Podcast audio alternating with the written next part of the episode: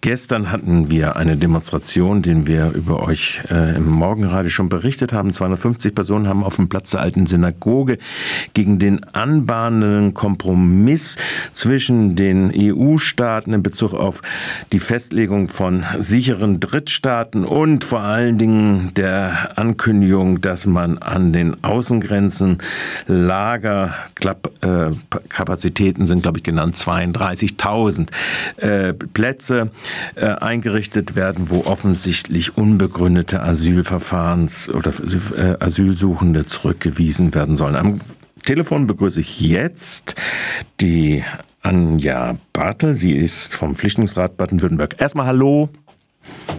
Hallo. Gut zu hören, gut. Wir hören uns wechselseitig gut, hoffe ich doch.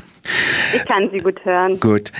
Also, Frau Fräser, die Bundesinnenministerium hat die gestern erzielte Einigung der Innenminister, die noch abgesegnet werden muss von den äh, Ministerpräsidenten der Länder, also den Regierungschefs, als einen historischen Erfolg gefeiert. Äh, ich gehe mal davon aus, dass diese Perspektive äh, eher als ein nicht so geteilt wird beim baden-württembergischen Flüchtlingsrat, oder? Also diese Formulierung von Nancy Faeser ist äh, höchst zynisch. Aus unserer Perspektive ist der Asylkompromiss äh, der da gestern Nacht beschlossen worden ist, ganz sicher kein historischer Erfolg, Erfolg sondern ein äh, schwerer historischer Fehler. Die äh, europäischen Innenministerinnen äh, versuchen im Prinzip das äh, europäische Asylrecht abzuschaffen. Ähm, und äh, fahren schwere Geschosse der Abschottungspolitik auf, die im Prinzip nur das Ziel verfolgen sollen, dass möglichst wenig fliehende Menschen in Europa ankommen und ähm, ihr Recht auf Asyl möglichst nicht in Anspruch nehmen können. Die EU ist ja mal mit dem Friedensnobelpreis für ihre Rolle in den internationalen Angelegenheiten, auch für die Menschenrechte, gerühmt worden. Ist das jetzt ein schwerer Schlag gegen die Menschenrechte, die damit äh, äh, durchgesetzt werden. Ja. Wenn man sich an Lager denkt, 32.000 Zusatz, 32 zusätzliche Plätze, äh, Asylverfahren, in denen die Leute gehalten werden sollen. Frau äh, Faeser hat noch nicht mal durchgesetzt, was der Standpunkt der Bundesregierung gewesen ist, dass da keine Kinder reinkommen sollten und Jugendliche. Äh, die internationale Kinderrechtsresolution äh, Konvention wird äh, ignoriert. Äh, wie muss man da nochmal äh, vielleicht doch ein bisschen härter noch sogar sagen? Ja, also die, die Pläne von gestern sind wirklich eine äh, menschenrechtliche Katastrophe. Ähm, das äh, hat sich ja die ganzen letzten Jahre auch schon angedeutet. Die Kommission ähm, hat ihren Migrationspakt-Vorschlag ja schon 2020 veröffentlicht. Ähm, aber es ist jetzt schon äh, nochmal besonders schockierend zu sehen, dass auch eine deutsche Bundesregierung ähm, unter äh, grüner Regierungsbeteiligung äh, derart desaströsen Plänen äh, zustimmt.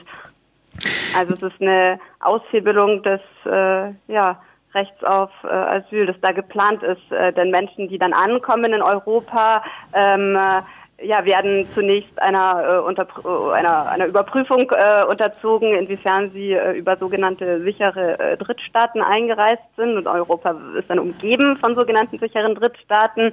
Das heißt, die Menschen ähm, werden abgeschoben in Länder, die sie vielleicht äh, auf ihrer Flucht äh, durchquert haben, zu denen sie überhaupt keine Bezugspunkte haben. Ähm, und ja, die Festung Europa wird weiter ausgebaut. Es geht im Wesentlichen darum, eben geflüchtete Menschen fernzuhalten. Mhm.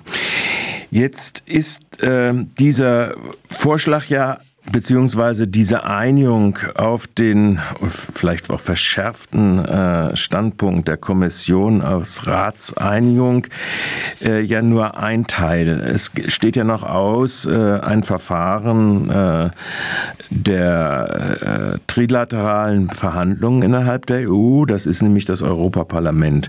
Da hat äh, die SPD-Politikerin Frau Barley ja schon angekündigt, das Parlament wird da so nicht mitmachen.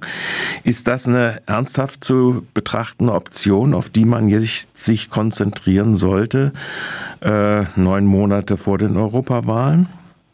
Äh, also man äh, kann sich da auf keinen Fall darauf verlassen, dass das Parlament ähm, den, die, die, die Vorschläge noch blockieren wird. Ähm, also der Text der im Übrigen immer noch nicht äh, vorliegt. Also der Text ist immer noch nicht äh, öffentlich zugänglich. Ähm, der geht jetzt ins äh, ordentliche Gesetzgebungsverfahren.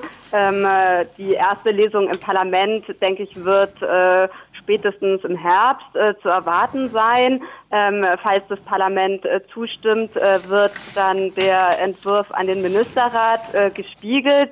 Und ähm, wenn der Ministerrat den Entwurf mit qualifizierter Mehrheit äh, billigt, dann tritt das Gesetz so in Kraft und dann gibt es da auch erstmal kein Zurück mehr und dann muss es in allen europäischen Mitgliedstaaten angewandt werden. Das ist schon eine sehr ernste Gefahr. Das heißt, das ist dieses Instrumentarium der Gesetzgebung der im Wege der Verordnung, wenn ich das richtig verstehe. Das ja, genau. Ja. Man muss sich ja die, also man kann sich ja die Mehrheiten im äh, Europaparlament anschauen. Ähm, die grüne Fraktion hat jetzt schon angekündigt, äh, dass sie wahrscheinlich gegen den Entwurf äh, stimmen muss, aber die haben eben aktuell ähm, 67 äh, Sitze im Parlament. Äh, das heißt, es ist nur eine, eine, kleine Minderheit und ich denke, man kann da schon davon ausgehen, dass das Parlament dem Vorschlag zustimmen wird. Mhm. Gut, das oder schlecht, sagen wir es mal lieber so. Also das heißt die Abschaffung von Menschenrechten für Menschen auf der Flucht, sei es das Asylrecht selbst, sei es aber auch die Freiheit der Bewegung, sei es die Frage der Garantie ihrer äh, halbwegs Lebensbedingungen und äh, Unbillen von Leib und Leben. Ähm, das ist also praktisch jetzt, wenn wir den Horizont angucken, durchaus nicht äh, wahrscheinlich, dass da noch Wesentliches geändert wird. Mhm. Sehe ich das so richtig oder falsch? Ja, das würde ich auch so sehen. Ich meine, die Frage, die sich dann natürlich noch stellt, ist, ähm, wie wird was genau umgesetzt? Also das ist ja bei den äh, Versuchen der äh, europäischen Asylpolitik, die in Wahrheit eigentlich eher immer eine europäische Grenzschutz Politik ist, äh, immer so ein bisschen fragwürdig. Also das Dublin-Abkommen ist ja auch so ein Beispiel ähm, für so ein europäisches asylpolitisches äh, Instrument, das hinten und vorne nicht äh, funktioniert und äh, aber auch nicht richtig umgesetzt werden kann, weil es eben in der Konzeption schon so äh, fehlerhaft und absurd ist, äh, dass es nicht funktionieren kann. Also die Frage stellt sich natürlich dann schon auch immer noch. Also mhm. Es gibt den Text und dann gibt es die Praxis, äh, aber es gibt natürlich auch äh, keine positiven Beispiele für europäische Asylrechtspraktiken. Äh, von daher ist da insgesamt wirklich nichts äh, Gutes zu erwarten. Ich habe gerade geguckt, das, was wir jetzt dann äh, zu erwarten haben, ist ein britischer Vorschlag aus äh, von vor 20 Jahren äh, mit den Außenlagern, mit den Anerkennungen der Umgebung der Drittstaaten, der sicheren.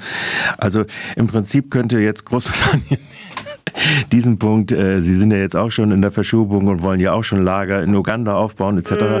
Also die europäischen Staaten als äh, die Festung derjenigen gegen die Have-Nots, äh, äh die Resultat ihrer Politiken fliehen. Äh, das scheint dann zu einem Abschluss zu kommen. Oder, ich sage es immer noch mal, vielleicht hat äh, Karl Kopp ja auch noch seine Hoffnung ausgedrückt, der gesagt hat, lieber kein Abkommen als dieses Abkommen, dass das auch noch mhm. Realität wird.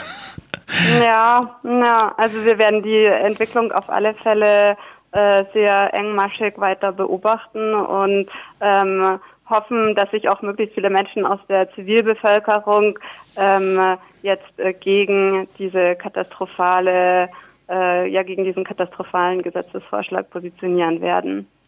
Das sagt Anja Bartel vom Flüchtlingsrat Baden-Württemberg. Ich bedanke mich für das Gespräch heute am, im Mittagsmagazin bei Radio Dreieckland am 9. Juni. Schönen Tag noch. Danke, Ihnen auch. Danke.